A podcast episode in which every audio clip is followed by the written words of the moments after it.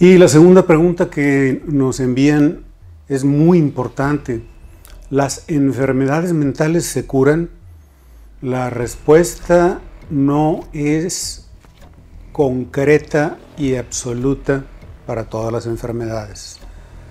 Hay algunas, como la esquizofrenia y la enfermedad bipolar, que tradicionalmente han sido consideradas como condiciones que se van a llevar toda la vida, aunque esto no quiere decir que vayan a estar activas toda la vida, que vayan a tener manifestaciones toda la vida.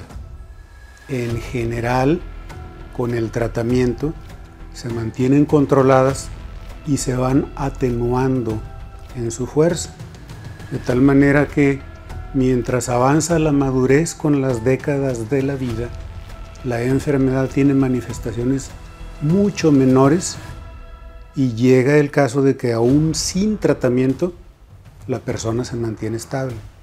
Entonces, concluyendo, las enfermedades mentales se controlan todas y muchas de ellas desaparecen con el tiempo.